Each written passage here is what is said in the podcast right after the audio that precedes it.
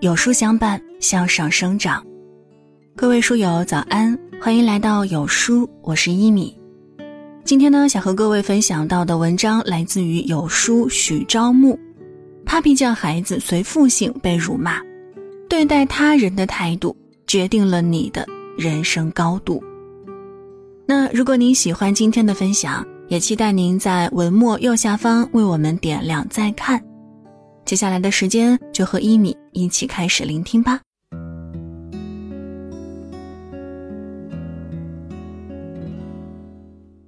生活中，我们时常看到这样的人，对自己没有要求，待他人却诸多束缚；对领导恭敬有加，待下属却倍加苛责；对富人谦卑有礼，待穷人却蛮横霸道。但其实，生命中最高贵的姿态是平等。正如英国诗人阿诺德所说：“有教养的人才是真正主张平等的人。唯有学会付出、宽以待人、谦卑处事，才能为自己赢得尊重和信任。”最近，Papi 酱因孩子随父姓被骂上了热搜。母亲节那天，他在微博中晒出抱着孩子的照片，脸上洋溢着初为人母的幸福与满足。他感慨道：“原来当妈妈才是世界上最辛苦的事情。”他还在视频中分享了儿子调皮可爱的模样，称儿子为“小胡”，本是一件值得祝福的事情，网友却在评论中嘲讽：“没想到自称独立女性的 Papi 酱。”还是让孩子随了父姓，更有甚者把 Papi 酱称作驴，斥责她不配做独立女性的楷模。他们把婚姻看作是女性的牢笼，把生儿育女说成是为奴作婢，将男女摆在了相对独立的位置上。这不是女权，而是极端利己的道德绑架。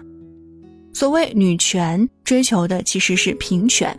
男女在保持独立自我的前提下平等相处，共同付出。婚姻中的平等更不是争出谁高谁低，而是各司其职又相互扶持，独立自主又相互成就。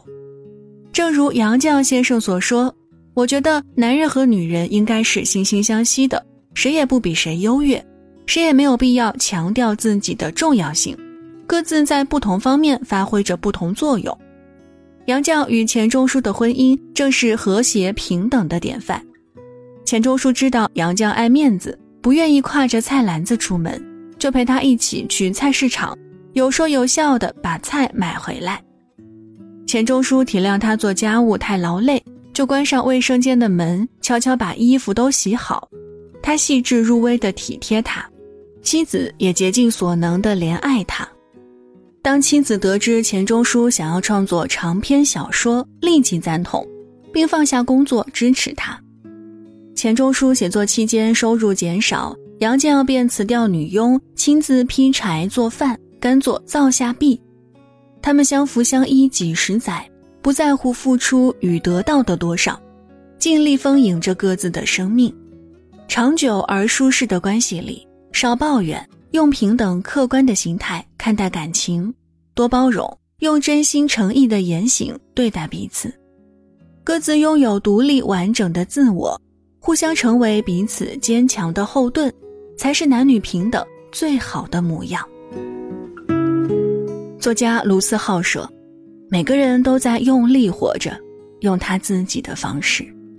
这世上，有人身处万丈高楼，享受岁月静好。”也有人困在万丈深渊，只能奋力攀登。无论以何种方式来拥抱生活，都是值得理解和尊重的勇者。前几天，一位音乐老师利用五一假期兼职送外卖，在网上引起了轩然大波。受疫情影响，学校还没有开学，空闲时间较多，同时这位老师的网络教学任务相对轻松，所以他便趁此机会送起外卖。既能出门锻炼身体，也能赚钱补贴家用。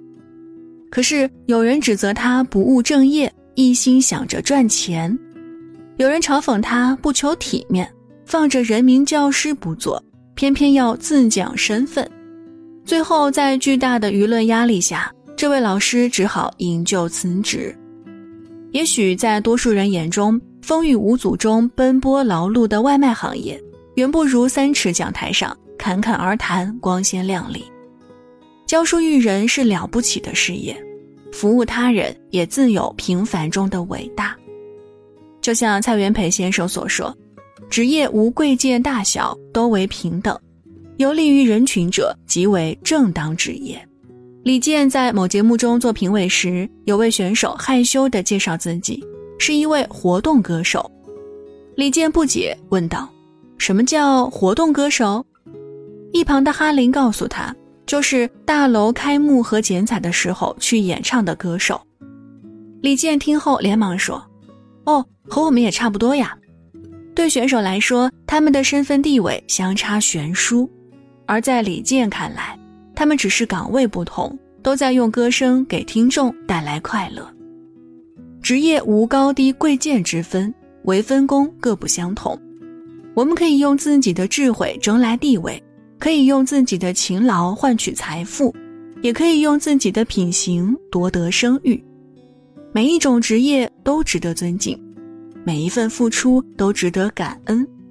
好好工作，热爱生活，尽情享受生命的愉悦，人人都是这个世界不可或缺的主角。子曰：“君子上交不谄，下交不独。人人生而平等，对上百般讨好，对下凌驾于人。”既不会被强者尊重，也不会被弱者喜爱。公司新来的领导赵总，名校毕业，家境优越，总是摆出高高在上的姿态。他把行政部门称作打杂的，对保洁人员大呼小叫。有一次，公司组织聚餐，因为上菜有点慢，他骂了服务员整整十分钟。从那以后，老板不再重用他，下属们看见他也会躲着走。人际交往中，平等相处，尊重以待，才能赢得人心，换来敬意。日本企业家丁一鸣在演讲中提到这么一个故事：年幼时，他的爷爷经营了一家蛋糕店，生意十分红火。有一次，店里来了个乞丐，衣衫褴褛，蓬头垢面，身上散发着难闻的气味儿。周围的客人们都皱眉掩鼻，面露嫌恶。乞丐伸出一沓零钱，小心翼翼地对店员说：“我要一块最便宜的蛋糕。”店员想把他赶出去，爷爷却上前阻止。然后他从柜台里取出一个小巧精致的蛋糕，恭敬地递给乞丐，并深鞠一躬，说道：“多谢关照，欢迎再次光临。”乞丐受宠若惊，再三道谢，心满意足地离去。事后，丁一鸣问爷爷：“为什么对一个乞丐如此热情？”爷爷回答：“他是乞丐，也是顾客。他今天需要的只是一个蛋糕和一份尊重。进了店门都是客人，哪有什么乞丐与权贵之分呢？”诚然，人生在世，由于先天环境、所处阶层等因素影响，不可能处处公正，事事公平。但是每个人在人格上都是平等的，都有追求幸福的自由，也有获得尊重的权利。理查德·斯蒂尔说：“对一个有优越才能的人来说，懂得平等待人是最伟大、最正直的品质。人生起落无常，不必抬高自己，更不要俯视他人。有优越条件，也难免有缺陷不足；有春风得意，也难免有落魄潦倒。”将心比心，放平姿态，才能走得更远。阿拉伯作家纪伯伦曾说：“大殿的角石并不高于那最低的基石。这世上本无贫富之分、贵贱之别、身份之差，人们为一己之私欲，给生命套上了重重枷锁。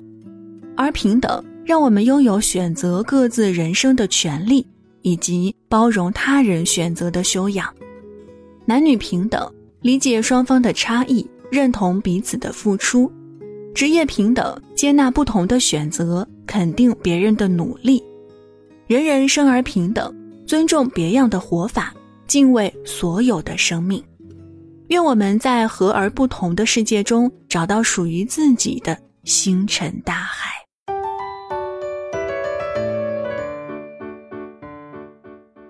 娃不易，全天下的爸爸妈妈都一样。